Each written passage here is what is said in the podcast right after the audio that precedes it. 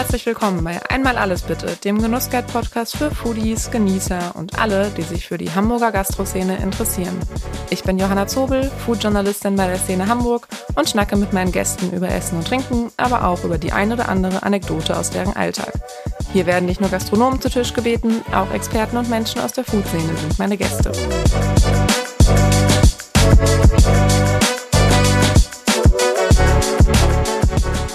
Folge wird euch präsentiert von Lotto Hamburg. Lotto 6 aus 49, Deutschlands beliebteste Lotterie in jeder Hamburger Lotto-Annahmestelle und auf lottohamburg.de.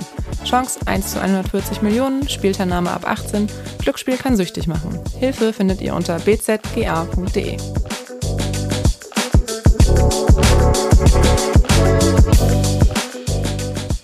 Er ist Koch, Kochbuchautor und häufig im Fernsehen. Christian Rach wurde durch die TV-Sendung Rach der Restauranttester in ganz Deutschland bekannt.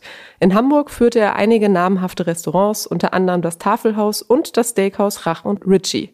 Auch heute ist Rach noch mit der Hamburger Gastroszene verbunden. In dieser Folge spricht er über die aktuelle Situation der Branche, die Rückkehr zu 19 Prozent Mehrwertsteuer und den umweltbewussten Umgang mit Lebensmitteln. Hallo Christian. Hallo Johanna.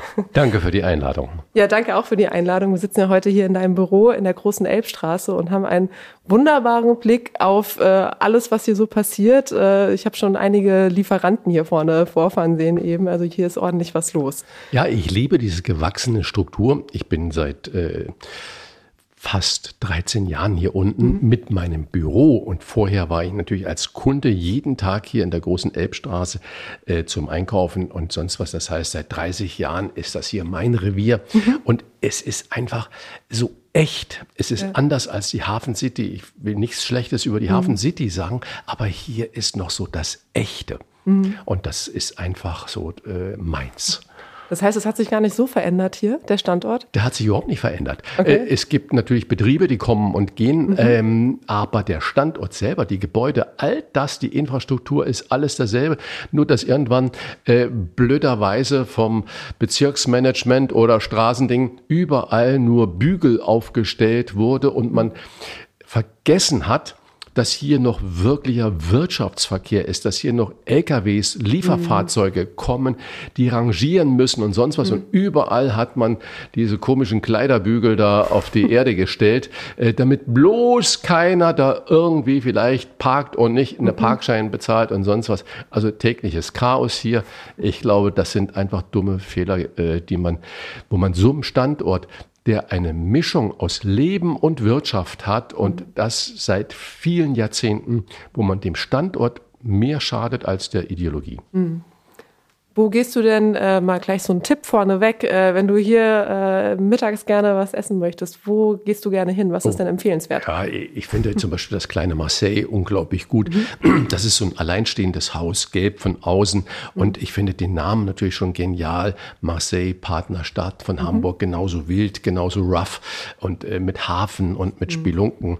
Und äh, die kochen hervorragend. Und ähm, das ist jetzt keine Imbissqualität, sondern ein richtiges Restaurant mhm ganz toll auch neu hier in der äh, alten Fischmarkthalle aufgemacht ist ähm, das äh, Open Kitchen. Mhm. Äh, die machen eine wunderbare, einfache Küche. Also das sind schon Dinge. Und natürlich, wenn es mal dick fett sein soll, äh, das ehrwürdige Fischereihafen-Restaurant. Ja. Früher dachte ich immer, das ist verstaubt. Nein, das ist so wichtig, dass eine Stadt wie Hamburg so ein Restaurant wie das mhm. Fischereihafen-Restaurant hat und dass das nach wie vor auch unglaublich gut äh, besucht ist und das Team dort, äh, die machen einfach auch einen super Job. Mhm das ist ja auch die Tradition hier. Ne? Also ich bekomme es gerade nicht zusammen, wie lange die schon da sitzen, aber es ist ja wirklich wahnsinnig lang.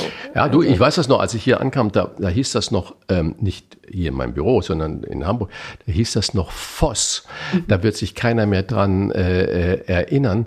Und die sind dann ob des Standortes hier raus und sind nach Winterhude. Mhm. Da ist heute ein Antiquitätenladen äh, drin, wo mhm. die dann hin sind und äh, dann hat natürlich Familie Kowalke, der hat sich da gleich drauf gestürzt und hat das Ding Fischereihafen mhm. umbenannt, weil es war der Fischereihafen ja. und nicht mehr Fischlokal Voss oder sonstiges. Und äh, seitdem äh, brummt das. Es war am Anfang vermutlich nicht einfach, aber einfach. Er hat äh, der alte Kowalke, ähm, Rüdiger heißt er, ähm, Gott hab ihn selig, müssen wir auch sagen, äh, diesen Standort mitentwickelt. Das muss man wirklich äh, mit Bravo-Rufen äh, beklatschen. Ja. Ähm, kommen wir mal so zur allgemeinen Situation der Gastro. Ich meine, das ist ja unfassbar viel passiert die letzten Jahre. Äh, angefangen bei Corona, dann ging es weiter mit dem Krieg. Ähm, jetzt gerade ganz aktuelles Thema, Anfang des Jahres äh, hat sich dann auch noch was bei der Mehrwertsteuer getan. Äh, die ist von 7 auf 19 Prozent wieder hochgeschossen. Ähm, wie empfindest du denn so die aktuelle Stimmung in der Branche? Verunsichert. Die mhm. Stimmung ist absolut verunsichert. Es gibt ja, äh, wenn man die Zeitungen quer liest, äh, jeder meldet sich zu Wort. Der eine sagt, nein, wir lassen die Preise so, wie sie sind. Die anderen sagen, nein, wir senken die Preise. Das mhm. ist jetzt das Zeichen. Und die anderen sagen, wir müssen die 12 äh, Prozent weitergeben. Man muss nochmal für viele, die nicht in der Gastronomie zu Hause sind, sagen, die, die Absenkung der Mehrwertsteuer während Corona von 19 auf 7 Prozent betraf nie den gesamten Umsatz, mhm. sondern nur das Speiseangebot. Das heißt, die Getränke, das Bierchen, was ihr alle bezahlt habt, den Wein, den er wo getrunken hat, oder den Cocktail oder auch das Mineralwasser, mhm. war immer 19 Prozent und ist auch bei 19 Prozent geblieben. Das heißt, es ging um den Döner, ähm, der im Sitzen serviert wurde. Im Stehen ist er nach wie vor mhm. nur äh, sieben äh, Prozent. Es ging um die Scholle, die gebraten auf dem Teller serviert wird und so weiter und so fort. Da wurde die Mehrwertsteuer von 19 auf sieben Prozent gesenkt. Mhm. Das hat der Gastronomie, Entschuldigung, den derben Ausspruch den Arsch gerettet. Das muss man so sagen. Das ist nicht Geld, was die Gastronomen sich alles dann zuhauf in die Tasche gesteckt haben, sondern das hat das Überleben gesichert. Und gleichzeitig haben wir ja richtigerweise eine extreme Lohnerhöhung in der Branche. Was jahrzehntelang oder viele Jahre lang verschludert wurde, äh, wo man vergessen hatte, dass die Menschen, die dort arbeiten, nicht nur momentan Geld verdienen und das noch toll aufgestockt wird über super Trinkgeld, sondern dass die auch an später denken müssen. Und äh, äh Gott sei Dank gab es jetzt auch massive Lohnerhöhungen die gerechtfertigt sind, weil die Arbeitszeiten, die Arbeitsbedingungen, das ist alles äh, harter Tobak. Es ist der schönste Beruf der Welt, aber man muss mit seinem sozialen Umfeld da drin klarkommen. Und deswegen die Herausforderung jetzt, ich verstehe die Aktion nicht, äh, dass man ähm, trotz äh, der Aussage vom Kanzler, das wird dann auch immer so bleiben, die sieben Prozent, das wieder erhöht hat, weil das ist eine Subvention oder das ist keine Subvention, das ist eine Erleichterung des Wirtschaftens gewesen, der die Branche ähm, am Überleben gehalten hat und der auch faire Löhne macht.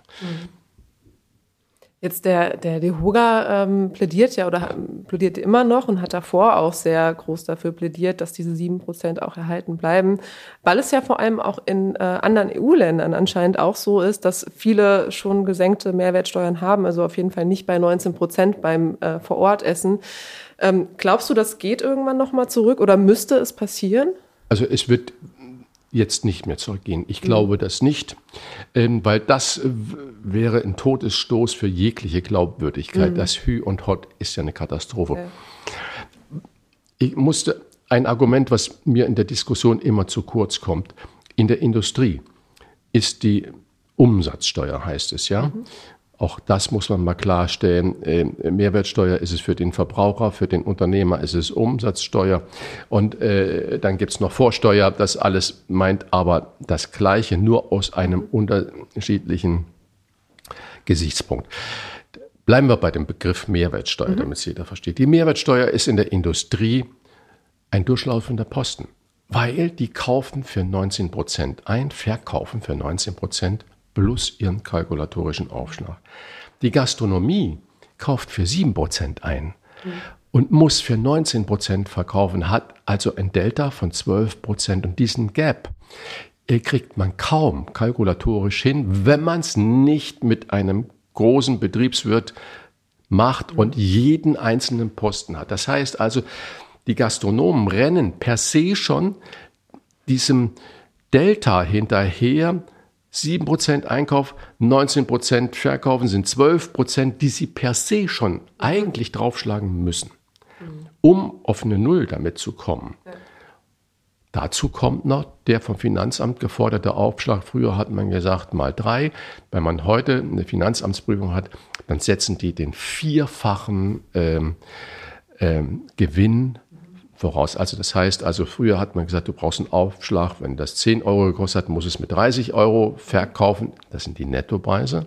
Also müsstest du dann, wenn der Milchmädchen jetzt von 30 Euro sind, dann ähm, 6 Euro dazu, wenn 36 Euro, das wären dann 20 Prozent. Nur mhm. Milchmädchen, um es zu verstehen. Ja. Und heute sagt das Finanzamt, Sie rechnen mal vier. Das heißt also, auch da wird kaum drüber äh, gesprochen, mhm. ähm, dass der Staat natürlich den Unternehmer, den Unternehmerin zwingt, so zu handeln. Wie ist das denn jetzt aber, wenn ähm, die Mehrwertsteuer also äh, auf 19 Prozent äh, sein muss oder bei 19 Prozent liegen muss beim Vorortessen? Beim Außerhausverkauf sieht das ja nochmal anders aus, sagtest du ja auch eben, ist dann bei 7 Prozent. Jetzt äh, habe ich so im Gefühl, man sieht ja selten unterschiedliche Preise für Vorortessen und außerhalb Essen. Eine Kollegin sagte letztens erst, die hat sich, ich glaube, es war ein Döner, ganz banal ähm, geholt und der kostet da auch schon zwei Euro mehr, obwohl sie es mitgenommen hat. Ist das denn üblich oder dann eher nicht so üblich in dem Fall, dass da unterschiedliche Preise angesetzt werden, obwohl da eine andere Steuer ist? Naja, ich äh, kann das im Dönerladen nicht. Auch der Döneranbieter äh, muss ja seine Preise mhm. anpassen, weil auch für ihn ist die Energie teurer geworden ja. und die Versicherung teurer geworden und die Mitarbeiter anders und vor allen Dingen die Produkte sind teurer geworden. Mhm. Das heißt, das muss er ja weitergeben. Das hat erstmal gar nichts mit der Steuer zu mhm. tun. So. Ähm, ich mache mal einen anderen Ding. Wenn, wenn du bei einem großen Burgerkette essen gehst, äh, mhm. äh, ob das McDonalds ist, Hans im Glück ist oder Burger King, um keinen zu vergessen, oder wie sie auch sonst noch irgendwie heißen, äh, dann kannst du dir den Burger natürlich abholen mhm. und rausgehen. Du kannst den Burger dir auch abholen und dich hinsetzen. Eigentlich müssten die bei der Bestellung fragen, isst du hier oder nimmst du mit? Wenn du hier isst, musst du natürlich 19 Prozent äh, zahlen. Wenn du mitnimmst, 7 Prozent.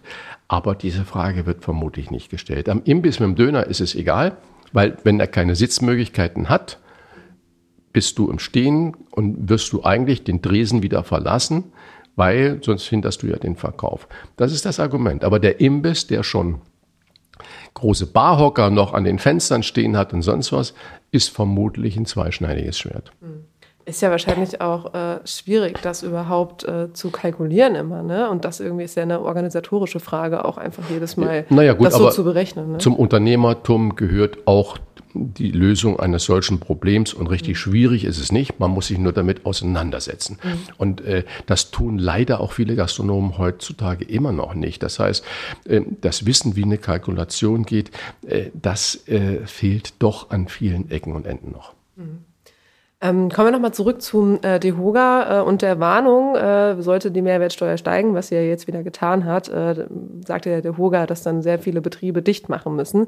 Jetzt äh, zu Beginn des Jahres haben auch hier in Hamburg schon einige dicht gemacht. Ähm, das Liga Cäsar, Soho Chicken, das Barefoot Deli, ehemalige Restaurant von Till Schweiger.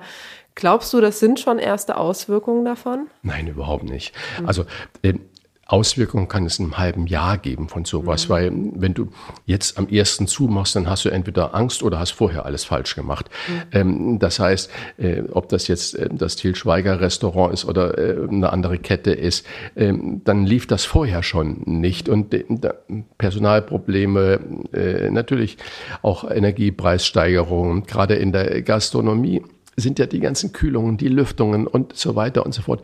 Das und die großen Geräte, eine Spülmaschine, das ist ja richtig viel Energie, was da über den Dresen geht. Und ähm, mit den Steigerungen, wir haben das alle, erleben das in unserem privaten vier Wänden, wo man dann ins Schlucken kommt, wenn der Brief kommt und man öffnet und denkt, boah, das mhm. kann doch nicht wahr sein. Das ist ja dreimal so viel wie vorher. So, das geht natürlich den Gastronomen genauso und da gibt es keine Unterstützung für. Also muss man diesen Preis weitergeben. Und ähm, auch da äh, gilt einfach Angebot und Nachfrage. Mhm. Wenn die Nachfrage ausbleibt, stimmt auch dein Angebot nicht. Mhm. Das muss man einfach wissen und du musst auch wissen, für wen bietest du was an.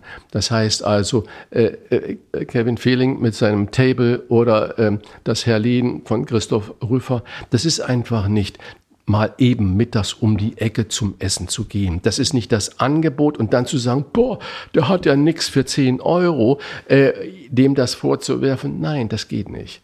Man muss das Angebot, was die machen, ja nicht annehmen. Mhm. So. Das heißt aber umgekehrt herum, wenn ich zum Pizzeria gehe und äh, sieben Euro für eine Pizza habe, denke ich, mein lieber Mann, das ist aber billig. Und wenn das dann aber nichts taugt, aufgrund des Preises, taugt es auch nichts. Das heißt, äh, ich muss immer wissen, was ist mein Angebot und meine Zielgruppe. Wenn die Pizza dann aber 45 Euro kostet und dann nicht Hummer und Trüffel da drauf ist, was eigentlich zu einer Pizza kontraindiziert wäre, ähm, dann macht das Ganze überhaupt keinen Sinn mehr.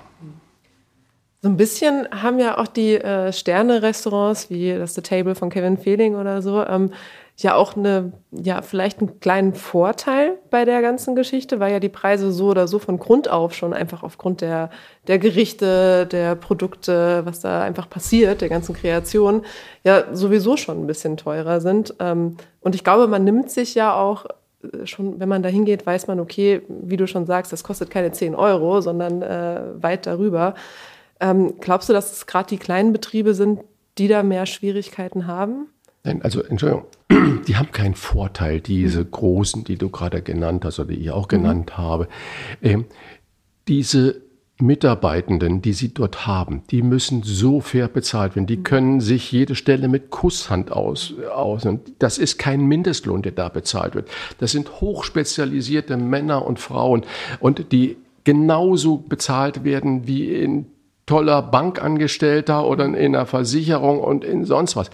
Ohne eine vernünftige Bezahlung und eine faire Arbeitszeit geht es auch auf diesem Niveau überhaupt nicht. Und die Produkte, wenn man wirklich mal in ein Fischgeschäft geht und jetzt nicht nur irgendwie einen tiefgefrorenen asiatischen Fisch kauft, wenn man sagt, Menschenskinder, ich hätte mal Lust auf ein Stück Steinbutt oder in frischen, jetzt im Winter Kabeljau. Mhm. Äh, da fällt man doch hinten runter, wenn man sieht, was das kostet. Mhm. Aber diese Preise zahlen ja die Gastronomen auch. Das heißt also, ich will die Preise nicht kritisieren, weil der Preis ist der beste Naturschutz dann an irgendeiner Stelle mhm. auch. Ähm, aber das muss man weitergeben und das muss man kalkulieren. Und wenn du ein Steinbutt im Ganzen kaufst, weißt du, du hast 60 Prozent Abfall. Mhm. Abfall heißt in dem Moment nicht, was in die Tonne geht, sondern du machst eine Brühe draus, du machst das draus, alles Mögliche. Aber du hast nur 40 Prozent Fischfleisch über. Und äh, das heißt, das musst du mit einpreisen. Das geht gar nicht ja. anders. Ja. Also jetzt noch die zweite Teil deiner Frage, ob die, ähm, die, die, die dann in einem anderen Preissegment ähm, ihr Zielgruppe sehen. Nein, die haben keinen Nachteil. Mhm. Auch die müssen entweder über die Menge gehen. Mhm. Das heißt also, wenn ich sage, ich komme mit 6,50 Euro aus, was ich nicht weiß, auch die müssen ja 19 Prozent dann mhm. bezahlen. Ähm, wie das dann funktionieren soll, dann, dann muss man halt 250 Gerichte für 6,50 Euro äh, machen. Und von 6,50 Euro minus äh, 19 Prozent äh, weiß man, was dann bei überbleibt an, an Einkaufssachen. Wenn der Einkauf äh, nur 25, 28 Prozent sein darf, da weiß man, was für einen Warenwert das Ganze hat. Und was soll das denn dann bitteschön für ein Produkt sein? Vielleicht müssen wir uns daran gewöhnen, dass das Essen gehen nicht mehr jeden Tag selbstverständlich ist, sondern dass das Essen gehen wieder das Besondere wird. Ich weiß es noch nicht, wie die Entwicklung sein wird. Hm. Was können denn jetzt äh, Gäste so tun, damit man auch künftig im Lieblingsrestaurant weiterhin essen kann? Ja, einfach hingehen. Das heißt, okay. einfach hingehen und vielleicht äh, auf unsinnigen anderen Konsum ein bisschen verzichten. Mhm. Ich weiß, man muss, ähm, was die Inflation und die ganze Arbeitssituation angeht, man muss diese Nöte der Menschen wirklich, wirklich ernst nehmen. Das Geld sitzt nicht mehr so locker. Es wird auf vielen Gebieten, man zahlt den Sprit nach wie vor so. Man hat die ganzen Online-Situationen, da ein Abo, dort ein Abo, da ein Abo, weil man vermeintlich äh, das braucht. Man lädt sich alles äh, auf sein Handy, iPad oder wo auch immer runter und zahlt da 3,50 Euro, 4,90 Euro und so weiter. Und in der Summe ist das am Ende des Tages ja richtig teuer. Man muss immer ständig das neueste Handy haben und so weiter. Ich frage mich, warum. Ähm, so, das heißt also, bewusste Konsumentscheidung wäre eine Lösung. Und wenn man möchte, dass die Gastronomie in all ihrer Vielfalt in all ihrer Breite, in all ihrer Schönheit erhalten bleibt, muss man halt hingehen. Und vor allen Dingen muss man nicht nur den Preis bezahlen, sondern man sollte auch den dort Arbeitenden ein vernünftiges Trinkgeld lassen. Pourboire zum Trinken, sagt der Franzose dafür. Ähm, das ist die Anerkennung der Leistung. Und ähm, das ist nach wie vor so. Aber der Unternehmer, der gastronomische Unternehmer, soll sich nicht darauf verlassen, dass das Trinkgeld eigentlich dann eine Addition zum Lohn ist. Mhm. Ja, und die Gastro ist ja auch so wichtig, dahin zu gehen, dass, die, dass diese Branche so vielfältig und lebendig bleibt. Einfach. Man stelle sich mal vor, die Gastrobranche macht dasselbe wie die GDL. Mhm. Bahnstreik heißt das auf Deutsch mal mehrere Tage zu oder wie die Bauern. Ähm, ich empfehle ja immer, äh, die Gastronomie ist eine der wirtschaftsstärksten oder der, der beschäftigungsstärksten äh, äh, Branchen in Deutschland. Ich glaube, es gibt noch die Metall- und Elektroindustrie, die, die mehr hat und der öffentliche Dienst, aber dann kommt schon die Gastronomie. Ja. Leider sind das alles Einzelkämpfer und Einzelunternehmer. Es gibt keine wirklich starke Gewerkschaft, keine wirklich starke, äh, der Unternehmerverband, der DEHOGA hat sich da schon sehr gut neu aufgestellt. Das war aber in den Vergangenheiten eher so eine Schlafmützenveranstaltung. Und heute mhm. muss man sagen, was Ingrid Hartges zum Beispiel in Berlin macht als Geschäftsführerin, ist schon große Klasse. Ähm, und ähm, so, das heißt also, wenn die Gastronomie mal eine Woche zumachen würde, zum Beispiel zwischen Weihnachten und Neujahr, mhm. ich glaube, wir hätten Mord und Totschlag. Ähm, das würde alles in die Höhe gehen, weil die Leute wissen nichts mit sich anzufangen. Mhm. Und äh, die, diese Schönheit und diesen vor allen Dingen sozialen Stellenwert, den die Gastronomie hat, der wird eigentlich nicht wirklich gewürdigt. Es ist so selbstverständlich und selbstverständlich, dass wenn man irgendwo war zum Essen oder sonst wo, dass man hinterher noch fünf Euro auf den Teller gelegt bekommt. Nein, so kann es nicht weitergehen. Kommen wir mal äh, zu dem Thema vielleicht, äh, welche Strategien ähm, Gastronomen, also Fange ich mal anders an. Wenn du jetzt noch deine Sendung Rach der Restauranttester hättest, welche Tipps würdest du denn äh, einem Gastronomen geben, um diese Zeit auch gut zu überstehen? Naja, diese Zeit ist immer diese Zeit. Also ich mhm. weiß nicht.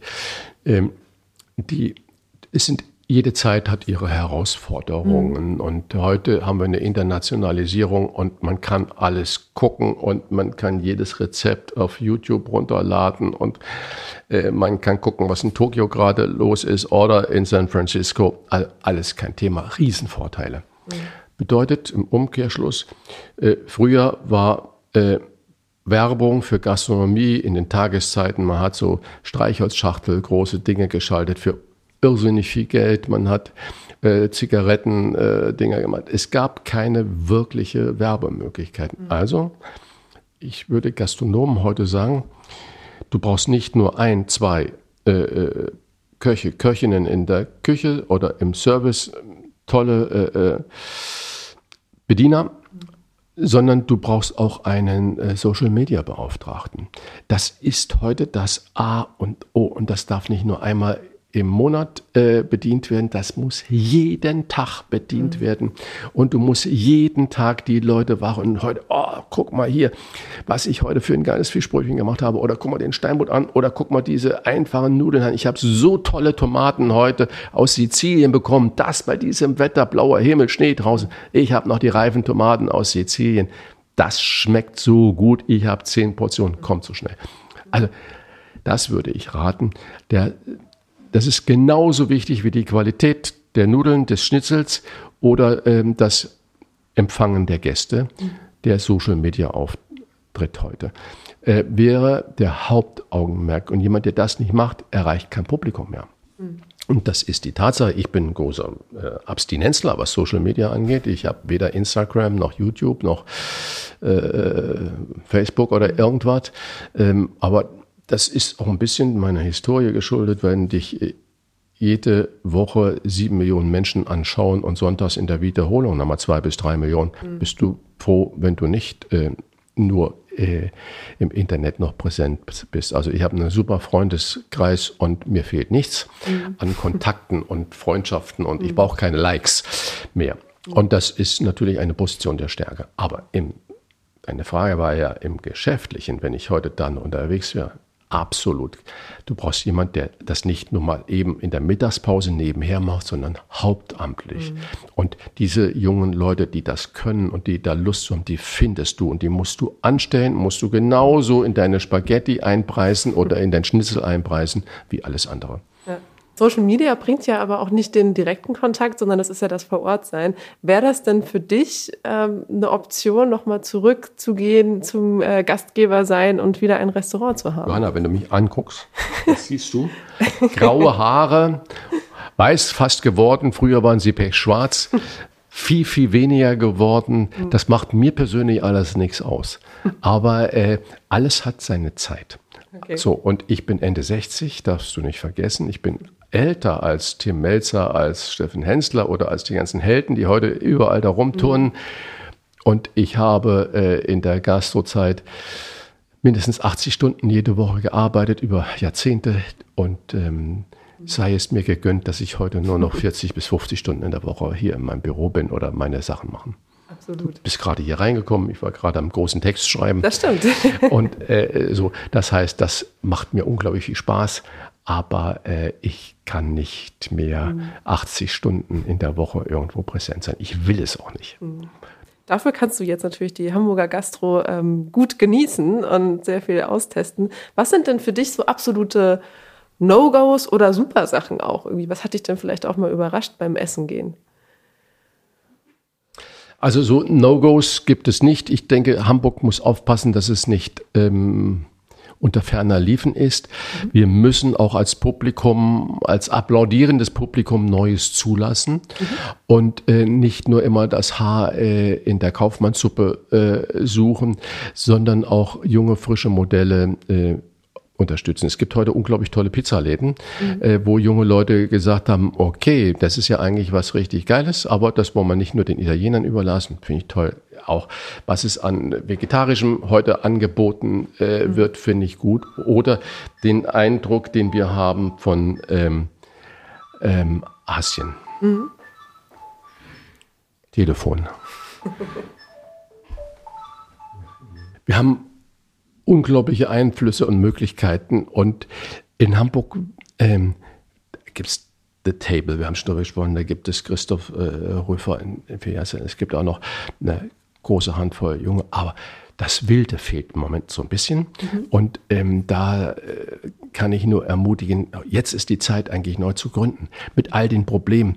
Die Mieten sind unten, die Verträge kann man machen. Es gibt äh, freie Ladenlokale. Also Leute, traut euch, macht es auf, weil Hamburg lebte über diese Vielfalt, über das Bunte, nicht nur was der Hafen gebracht hat, sondern auch dann, was da früher Musik und das und so. Und wir sind so ein bisschen dabei, gerade einzuschlafen. Und da sage ich, äh, da geht noch mehr. Vielleicht wird es ja ein bunter Mix aus Party, laut, vegan und dazu noch äh, ja, sehr umweltbewusst und nachhaltig. Weil vegan ist ja jetzt gerade auch ein Thema äh, im Januar. Was glaubst du denn, wo diese pflanzliche Ernährung noch hingeht, wo wir da irgendwie in den kommenden Jahren stehen? Wird das mehr? Ist das vielleicht so eine Geschäftsidee, von der du sprichst? Ja, auch das äh, gibt es. Ich habe regelmäßig für eine große Frauenzeitschrift äh, solche Tests gemacht, mhm. äh, also vegane Produkte. Und das heißt, ich kann das eigentlich relativ gut äh, überblicken. Und es geht nicht darum, nur das, was äh, tolle Künstler in tollen Restaurants äh, vegan anbieten, sondern mhm. das setzt sich nur durch, wenn es in der Breite äh, präsent wird. Und da sind diese veganen Fertigprodukte heute nicht mehr unbedingt Chemielabore, wie mhm. sie dann eigentlich am Anfang waren. Zwar fleischlos, fischlos und äh, ohne tierische Produkte, mhm. aber dafür ein Chemiebaukasten. Und da hat sich unglaublich viel getan. Und vor allen Dingen auch vom Geschmack hat sich viel getan. Früher hast du in so einen veganen äh, Burger da hineingebissen und du dachtest, es schmeckt wie Pappe. Und ähm, heute äh, haben die da so super Produkte, wo du sagst, boah, brauchst du überhaupt kein Fleisch mehr. Mhm. Das heißt, diese Entwicklung wird weitergehen. Ob sie ein Change bringt, ähm, glaube ich, ist schwierig, wo wir darauf hinwirken müssen und wo viele Kollegen und Kolleginnen, die da in der Spitze sind, natürlich auch Vorreiter sein können, ist weniger Fleisch und weniger Fisch zu haben, mhm. sondern das Gemüse in den Mittelpunkt zu stellen mhm. und deswegen weg vom Vegan hin zu weniger. Es geht nämlich nicht um Verzicht, mhm. es geht um Qualität. Und äh, jedem, jeden Tag sein Schnitzel ist sowas von überholt und sowas von old-fashioned. Äh, aber genauso old-fashioned ist es, jedem alles verbieten zu wollen. Und ähm, ich glaube, unsere politische Entwicklung die wir heute haben, Protest gegen alles, hat auch was damit zu tun, dass äh, der Staat und die die Propheten des Staates und der, der, der Wokeness in alle Bereiche hineinreden und eigentlich Leben bestimmen wollen. Und äh, es fängt an, dass die Leute dagegen auf die Barrikaden gehen. Wenn du nicht mehr selbst bestimmen kannst, wie dein Ablauf ist, wie du dein Feld bestellst, wie du alles möglich machst, dann wird es kritisch für die Infrastruktur. Wenn man dir sagt, dass du äh, den Baum so und so machen musst und so weiter. Wenn man bis in den Garten auf den Balkon hinein regiert, wird es kritisch. Und genauso ist es natürlich in der Gastronomie. Ähm, die, die Gastronomen als Unternehmer sind gefordert, die Dinge anzugehen und kreativ damit umzugehen. Und äh, auch mal die Leute wieder äh, in den Städten hat sich so ein merkwürdiges Ekelgefühl breit gemacht, was zum Beispiel Innereien angeht. Die essen alle noch äh, Fleisch und Fisch, mhm. aber bitte keine Innereien, bitte, bitte nicht. Wieso nicht? Mhm. Wieso nicht? Das ist nicht eklig, das ist das Tier. Wenn ihr das nicht esst, isst bitte gar nichts von dem Tier. Wie kann man, die, die, wie, wie, wie kann man, how dare you, äh, würde man sagen, mhm. wie kann man sich das trauen, wie kann man sich erlauben, was untersteht ihr euch, ja ein Filetstück zu fressen und, und den Rest, so wie ich jetzt mein Glas, ich wusste, dass mir das noch passiert, umwerfe und, äh, so, und zu sagen, äh, interessiert mich nicht. So, und wir müssen nochmal, lieber Schnitt, eine kleine Pause machen, ich muss einmal kurz tupfen. So, wo sind wir stehen geblieben? Um, ähm, how dare you? ja, genau. das heißt also, äh, auch aus dem Fisch, wir haben schon darüber gesprochen, das ist 60 Prozent Abfall, man kann so vieles noch draus machen. Das heißt also, aber mit Gemüse genauso. Und ähm, da ist Fantasie gefragt und ähm, Kreativität gefragt und man muss die Menschen wieder daran führen. Man kann nicht nur ein Teil nehmen, dann lieber gar nicht. Da ist ja, glaube ich, die ähm, 100-200 Kitchen ein ganz gutes Beispiel, die ja solche Überraschungsmenüs machen und dann nicht sagen unbedingt, was es ist, äh, die ja dann gerade an solche Themen vielleicht auch wieder ranführen, ne? dass man irgendwie auch, auch wenn man denkt, oh, mag ich gar nicht, aber dann sich denkt, oh, ist ja total lecker. Äh, weiß ich nicht. Ähm, die 100, 200, ich kenne es nicht. Und ähm, das ist nichts Neues. Mhm. In den 80er Jahren, in den 90er Jahren haben das alle gegessen. Mhm. Es ist eigentlich ein Change seit 20, 25 Jahren. Da ist irgendein Klick passiert im Kopf bei den Menschen, gerade in den großen Städten. Dass man, in, in München ist es noch gang und gäbe, überall Ochsenmaulsalat zu bekommen oder im Schwaben oder äh, im, im Saarland im Südwesten ebenfalls in Hamburg, bläh, nein. So, äh, früher, als ich in Frankreich gearbeitet habe, Trip à la Mode, oder wir haben Kutteln in Wien mit Trüffel gemacht oder mit Morcheln gemacht. Warum? Weil es ein Teil des Tieres ist. Die Backen, äh, klar, heute gibt es Rindsbacken und Schweinsbacken überall. Das, das hat sich durchgesetzt. Aber warum das und nicht die Ohren und sonstiges? Was machen wir damit? Mhm. Ja, liebe Leute, es kommt alles in die Wurst oder sonstiges hin, aber äh, dann lieber gar nichts essen vom Tier, als zu sagen, nur das Kleine. Obwohl ja auch From Nose to Tail echt ja also wieder im Kommen ist. Ja, ja, genau. Ne? Also ja, ja ich weiß es nicht, ob es im Kommen ist. Es gibt zwei, drei Läden. In Berlin gibt es was, in mhm. Hamburg gibt es was, die das dann für sich als äh, auf die Karte schreiben. Aber dann finde ich es nur fair, das den Gästen zu sagen, was es da gibt. Weil äh, wenn du absolute dagegen bist oder wenn du wirklich sagst, du, du isst zwar mal ein Stückchen Fisch, aber kein mhm. Fleisch, dann kannst du in so einen Laden äh, halt nicht hineingehen, der dir gar nichts mehr sagt, was es gibt, sondern mhm. du musst äh, friss, was die Kelle klickt, finde ich ein schwieriges Prinzip. Aber ich glaube, es ist ja auch, wie du schon sagst, so ein Großstadtthema. Also ich komme aus einer sehr ländlichen Gegend ursprünglich, wo zum Beispiel auch Schlachteessen noch wirklich äh, ja, heute ja. noch gemacht wird. Ja. So, wo dann wirklich auch alles vom, in dem Fall dann glaube ich Schwein, wirklich gegessen wird. Also vielleicht ist es, ja, in der Stadt gibt es das jetzt, habe ich zumindest noch nicht mitbekommen, so ja wahrscheinlich eher nicht. Ja, aber äh, wir haben vorhin über Konzepte äh, gesprochen. Ich äh, wäre mal gespannt, ob sowas nicht funktionieren hm. würde. Eine alte Halle, äh, rustikal eingerichtet, bisschen Feuer, ein Kamin in der Mitte, schöne, äh, bequeme Möbel, äh, Tisch mit alten Holzplatten, bisschen so äh, hm. shabby schick und dann Schlachtefeste dazu machen, ja. wie das, was du gerade beschrieben hast. Ich glaube, dass in der Stadt mit zwei Millionen Menschen drumherum ähm, das sein Publikum findet, mhm. weil es viele Leute gibt, die sagen, Menschenskinder, Schupfnudeln mit Kraut und dem Besten vom Schwein, warum nicht? Und im Sommer machst du es halt mit Essig und Öl und äh, leicht und locker und eben mhm. nicht schwer. Wenn du im Sommer äh, gefüllte Rouladen und äh, schwerem Rotkohl und sowas dazu anbietest, das willst du bei 30 Grad nicht haben. Ist ja die Fischauktionshalle, die stelle ich mir ganz gut dafür vor. Da kriegt man viele Leute rein und ist auch so dieses rustikale das, Ambiente, ja, ja, was da genau. gut für passen könnte. Die ist nur sehr groß und die musst du beheizen. Wenn du kalte Füße hast, hast du ein Problem. Ja, und da sind Kopfsteinpflaster unten drin. das stimmt.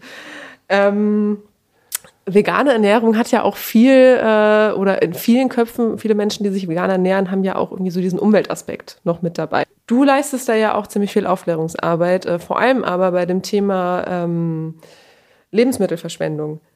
Wo stehen wir denn da aktuell? Ich kann es dir nicht sagen. Ähm, äh, warum? Ich war seit, jetzt haben wir 24, seit 2010 eigentlich in Berlin in äh, der Kommission da und in der Jury zu gut für die Tonne auch mit aufgebaut mhm. mit n, tollen Leuten aus unterschiedlichen Branchen. Und äh, ich dachte, Mensch, toll, jetzt haben die Grünen das Landwirtschaftsministerium und so weiter, jetzt geht da richtig die Post ab, kann man was bewegen. Wir haben nie wieder was davon gehört. Mhm. Das heißt, es ist äh, sang- und klanglos werden diese Initiativen dann eingestellt. Alles, was die Vorgänger gemacht haben, ist scheinbar Müll. Mhm. Und äh, ich kann es dir nicht sagen, wie die neuen Zahlen sind, wenn ich nur sehe, dass Özdemir sich jetzt während des Bauernprotests hinstellt und sagt, ja, es war ja alles gar nicht so gemeint. Ja, ich meine, ist er Landwirtschaftsminister oder die Tür fällt zu? Mhm. Wieso kann er das dann nicht vorher in seinem Kabinett besprechen? Ich sage jetzt nicht, dass das richtig ist, was die Bauern mit ihrer Subvention da haben. Mhm. Aber jetzt sich hinzustellen, ja, wir waren es und nicht, waren ja die anderen. Ich meine, wer war es denn dann bitte? Und warum äh, passiert denn in diesen Initiativen nichts mehr, die ja richtig waren, die gut waren, die gegen diese Lebensmittelverschwendung vorgegangen sind? Ich habe nichts mehr von gehört. Mhm. Ich habe auch mal einmal nachgefragt, gibt es keine Antwort. Das heißt also, natürlich kannst du sagen, ein bisschen äh, äh, gebrochener Stolz, aber äh, Tausende von Akten ähm, oder hunderte von Akten jedes Jahr gewälzt mit Einreichung, mit Konzepten, mit das, alles ehrenamtlich. Da gibt es nichts dafür. Und da gibt es eine Bahnfahrt zweiter Klasse nach Berlin. Und äh, die zahlen wir dann lieber selber.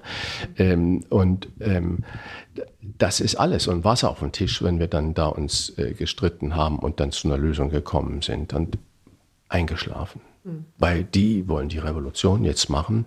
Und äh, Revolution geht aber nur, wenn du die Leute mitnimmst. Und die Leute nimmst du mit, indem du mit den Leuten sprichst und mit denen auch mal für und wider sagst und sagst, okay, geben wir uns zehn Jahre Zeit dafür. Und nicht, wenn du heute entscheidest, morgen mal oder so. Äh, jetzt kommen wir vom Hundertsten ins Tausendsten. Ich hätte nie eine E-Auto-Subvention gefordert. Die Leute, die am Anfang ein E-Auto kommen, sollen es doch bezahlen, Menschenskinder. So. Aber dann sagt man, es gibt die, die Förderung und dann macht man sie von Sonntag auf Montagnacht irgendwann weg. Das ist unglaubwürdig. Und so ist vieles, was da passiert, auch was gut gemeint ist. Auch was gut gemeint ist. Und in der Gastronomie sich hinzustellen, sagen, es bleibt immer bei sieben Prozent und dann wieder, das ist alles unglaubwürdig. Und ähm, da sage ich, da, ja, da müssen die Gastronomen selber wieder erfinderisch werden.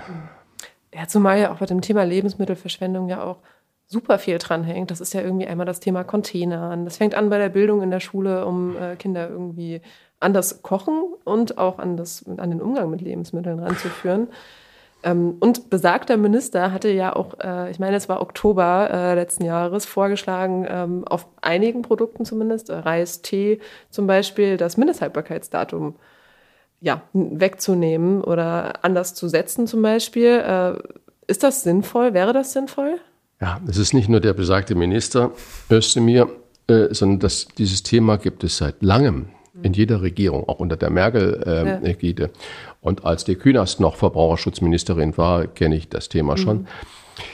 Äh, es sind große Interessen da hinten dran. Und äh, wir Deutschen sind ja so äh, einmal akzeptiert und aufgenommen und dann muss dazu bleiben. Mhm. Nun haben sich die Menschen an das ähm, MHD, Mindesthaltbarkeitsdatum, gewöhnt. Leider, das war früher ja gut gedacht. Das war eine Garantie. Farbechtheit, Konsistenzechtheit und so weiter. Aber es hatte nie was damit zu tun, dem, ob eine Sache noch genießbar ist oder nicht.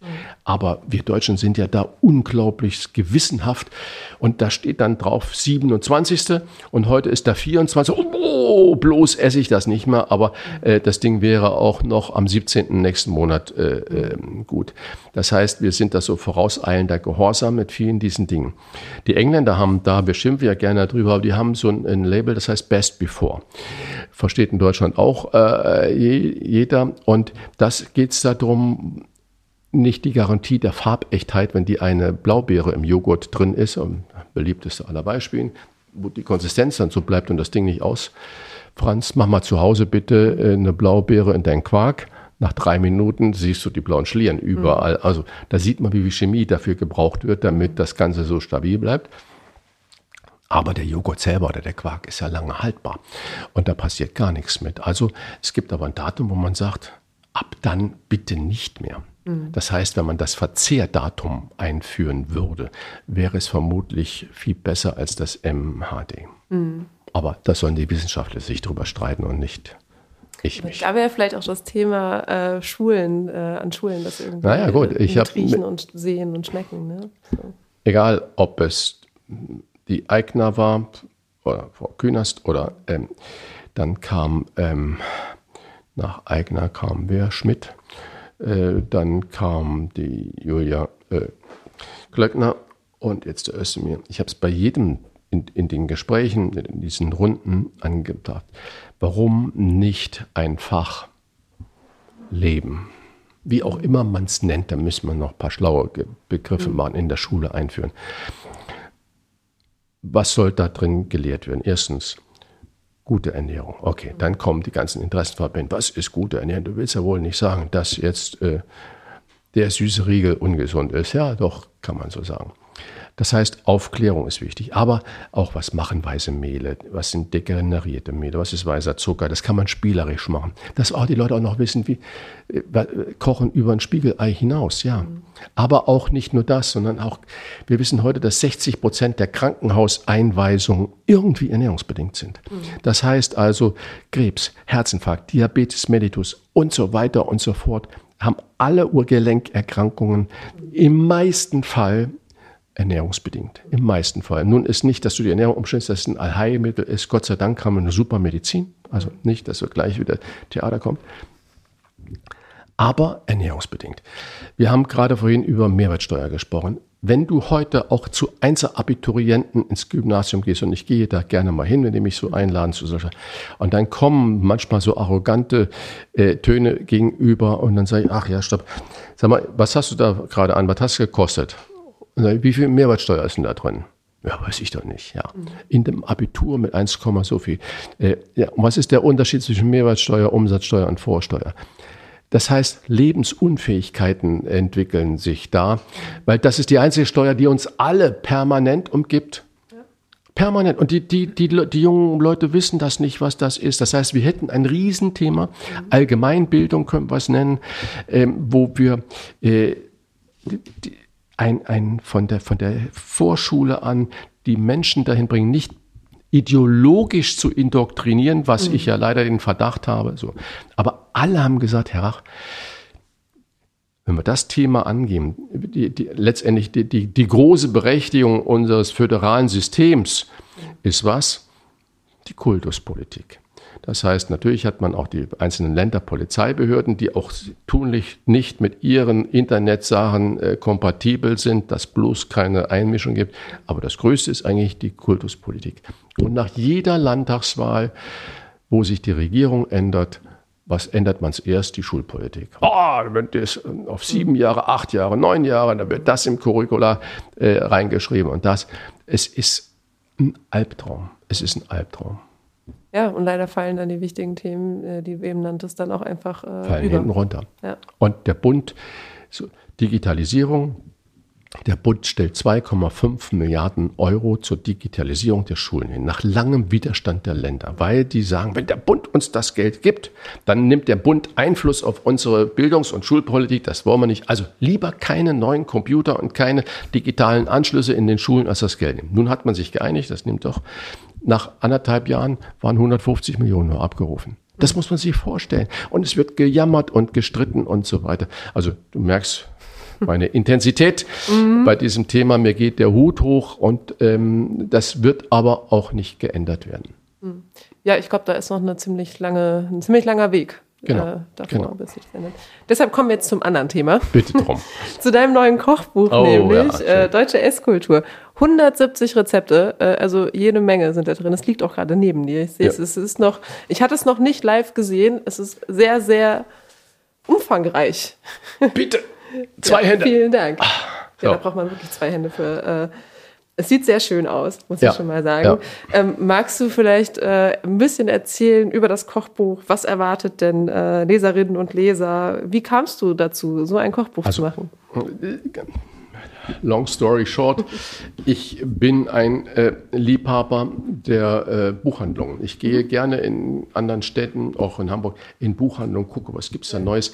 Aber nicht nur in die Kochbuchabteilung, sondern ich schmöge gerne, ich lese gerne. Du siehst es hier stehen überall Bücher und mhm. Schreibtisch ist voller Bücher. Ich bin wirklich da ähm, ähm, gerne. Und ich gehe aber auch in Rom oder in Paris oder wenn ich mal in New York bin oder London, auch in der Buchhandlung. Mhm und gucke mir natürlich auch an, was die auch natürlich auch auf dem gastronomischen oder äh, ja. Sektor anbieten. Und ich finde bei uns in Frankfurt gibt es die Buchhandel und dann finde ich toll, da sind viele deutsche Kollegen. Da finde ich aber auch Bücher aus Peru, aus Malaysia, aus Australien, aus dem Kongo, mhm. aus äh, Frankreich und Bella Italia, sowieso aus den nordischen Ländern mit der New Nordic Cuisine und überall her. Super, toll. Also kann ich schmökern und gucken. Mhm. Dann bin ich in Rom in der Buchhandlung und sehe alles Mögliche, aber kein einziges deutsches Kochbuch. Mhm. Dann bin ich in Tokio in der Buchhandlung, sehe alles Mögliche, aber kein einziges deutsches Kochbuch. Bin ich in New York in der Buchhandlung, sehe alles Mögliche, aber kein einziges deutsches Kochbuch. Dann spreche ich mit Verlagen und sage, warum ist das so? Ja, wenn wir da als Deutsche kommen und sagen, übersetzt doch das mal, oder wir übersetzen es und dann winken die alle ab. Wir gelten da nichts. Wir gelten da nichts. Ich, es kann doch nicht wahr sein, dass wir jedem Hollywood-Star, Gwyneth Paltrow schreibt ein Kochbuch, bei uns wird es auf Deutsch übersetzt und steht in den Bücherregalen, äh, wo ich denke, äh, Emma Stone schreibt ein Kochbuch. Und äh, wie, wie kommt das? Wie bescheuert sind wir denn? Warum stellen wir unser Licht so unter den Chef? Das mhm. war die Antwort, warum ich das Buch geschrieben habe. Mhm. Und im Vorwort steht drin, wir müssen nicht immer neidvoll in den Süden schauen oder in den Orient. Und mhm. das, auch wir haben tolle Traditionen, wir haben tolle Gewürze, tolle Produkte, die müssen wir nur auch mal hinausposaunen. Mhm. Welches sind denn so deine, ich halte es mal bei Top 5 Lieblingsrezepte daraus? Ach, das kann ich ja gar nicht sagen. ich hatte bei der Erstellung äh, des Buches mit Susanne Walter zusammen, wir hatten bestimmt 280, 300 Rezepte und mussten dann eher runtermachen. Und ähm, äh, natürlich gehört in so ein altes, in so ein traditionelles auch ein Milchreis, aber den kann man auch modern kochen. Aber mhm. ich persönlich mag überhaupt keinen Milchreis. aber trotzdem habe ich mich überzeugen lassen, dann in dem Moment von Susanne, mhm. da, wir müssen so ein tolles Rezept mit Milchreis machen und so weiter. Das, das könnte ich dir sagen, was ich da halt nicht mhm. dran mag. Aber äh, das, das, Buch ist eben nicht aufgebaut nach Jahreszeiten, Frühjahr, äh, Sommer, Herbst, Winter mhm. oder nach äh, geografischen Dingen, Norden, äh, Osten, Süden, Westen, ja. sondern nach Produkten, weil ich dachte, mhm. für was stehen wir in der Welt? Die Deutschen werden bewundert für ihre Brotkultur. In Tel Aviv hat eine deutsche Bäckerei aufgemacht. Die Leute stehen Schlange. In Sydney gibt es die deutsche Bäckerei. Die Leute stehen Schlange. Für unsere Wurstkultur. Bei den Engländern sind wir immer noch die Krauts. Und äh, also gibt es ein, Gebuch, ein, Kapitel Kraut und Rüben. Mhm. Es gibt ein Kapitel Brot und Kuchen oder es, es gibt ein Kapitel äh, äh Fleisch. Aber das in dem Buch sind vielleicht 30 Prozent mit Fleisch und der Rest ist mit Gemüse. Mhm. Eine Spreewald, eine, eine Gurke eine Schmorgurke mal nicht mit Hackfleisch gefüllt, sondern mit Hirse, die aus mhm. MacPom kommt oder mit Quinoa aus, äh, äh, aus, dem Münsterland. Wir haben den Klimawandel auch bei uns. Es wächst alles da. Wir müssen den Quinoa nicht mehr aus Südamerika importieren. Wir können den deutschen dann nehmen mhm. und den dann mit getrockneten Früchten anmachen und in die Schmorgurke hinein. Köstlichkeit. Das ist deutsches Essen. Du sagtest eben, 320 waren es äh, ganz zu Beginn. Weiß ich nicht. Also ungefähr so. Ja, drei, wie lange hat es gedauert, die alle zu sammeln? Oder sind das so, so, Rezepte, die irgendwie bei dir schon immer im Hinterkopf schlummerten und du dachtest, okay, das muss jetzt äh, da rein? Das naja, ist so das typische Gericht. Ja, äh, also ich komme aus dem Knödelland. Ich bin ja gebürtiger Saarländer, also mhm. müssen da ein Knödel auch rein. Aber Thüringen ist auch ein Knödelland, Thüringer Klöße. So, mhm. also es ist völlig klar, Brainstorming, zack, zack, zack.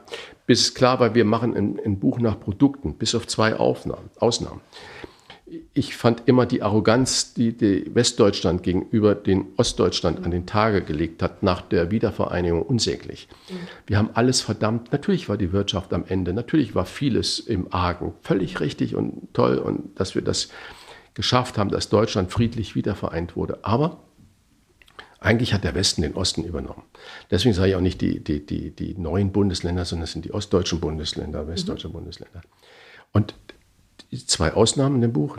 Das heißt, es gibt ein Kapitel alte DDR-Küche, weil die haben eine Identität gehabt, die wir in der alten BRD nicht hatten mhm. über Essen. Wir haben regionale, hochstehende Spezialitäten gehabt, aber es gab nicht die Gerichte in der BRD, aber in der DDR gab es das. Mhm. Es gab Gerichte, die waren von MacPom bis äh, runter nach Sachsen, vom, vom Erzgebirge bis rüber in die Magdeburger Börde gleich. Und diese Identität gibt es ein Kapitel, um dem Ehre anzutun. Und dann dachte ich, okay, auch ob unserer Geschichte, äh, was ist eigentlich, gibt es noch Spuren jüdischer Küche? Mhm. Und äh, gute Literatur, Recherchearbeit und siehe da viele Gerichte, die früher gang und gäbe waren äh, von den jüdischen Mitbürgern, sind heute immer noch da. Aber auch da haben die alten Nazis äh, volle Arbeit geleistet und die Begriffe und die Namen ausgemerzt. Und äh, deswegen gibt es ein Kapitel äh, Traditionen oder Spuren jüdischer Küche äh, mhm. im heutigen Deutschland.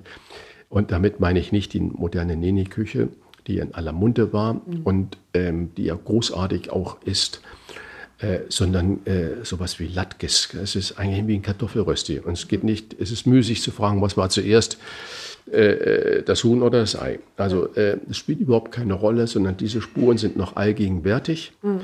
Und da sagte ich auch, das ist es wert, da auch 10, 12 Gerichte äh, zu präsentieren.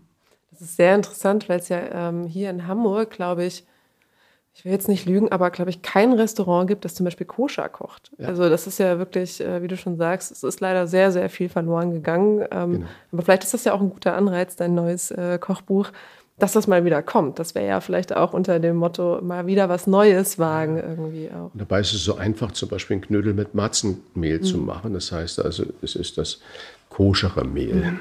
Ja.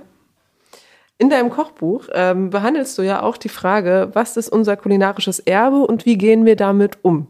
Wie lautet denn die Antwort darauf?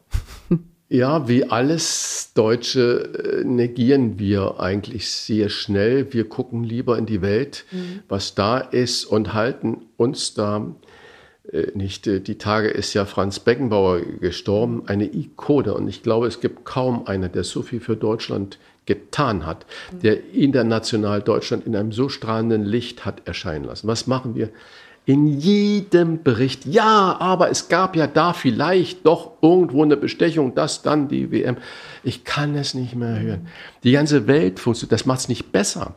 Aber in ganz Afrika kriegst du kein einziges Geschäft hin, wenn du nicht nebenher noch ein Auto bezahlst. Mhm. Das, das ist einfach so. Und wir Moralapostel hätten lieber das Sommermärchen nicht gehabt, als dass da an irgendeiner Stelle doch der ein oder andere einen Vorteil hatte. Und das wird dann sofort wieder kundgetan.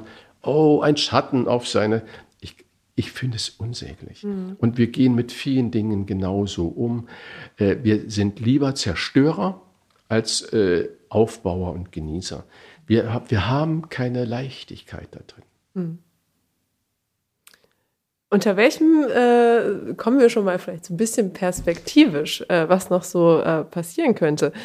Zum Beispiel äh, dein nächstes Kochbuch ist da schon was, jetzt kam ja gerade erst das raus, aber was könnte denn der nächste Schwerpunkt sein? Nein, das ist mein Masterpiece. Okay. Ein Kochbuch ist äh, jedenfalls so, wie wir das gemacht haben, sehr viel Arbeit, intensive mhm. Arbeit, lang, lange Arbeit. Ja.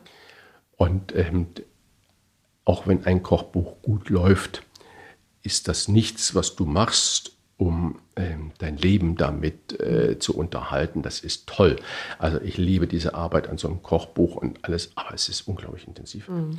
und langwierig. Und ähm, wenn du nicht ein tolles Team hast, wie das, was ich jetzt da hatte, ähm, auch die Fotografin Katrin Koschitzki, wunderbar.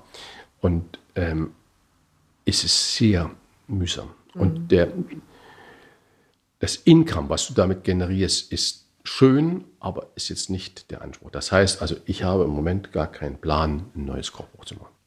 Gibt es denn andere Pläne, so um zu meiner letzten Frage zu kommen? Du, ich mache ja sehr intensiv einen Podcast mit Wolfgang mhm. Bosbach. Das heißt Bosbach und Rach, die Wochentester. Das heißt, wir lassen, sind jeden Freitagmorgen um sieben auf Sendung und lassen immer die zurückliegende Woche Revue passieren. Mhm.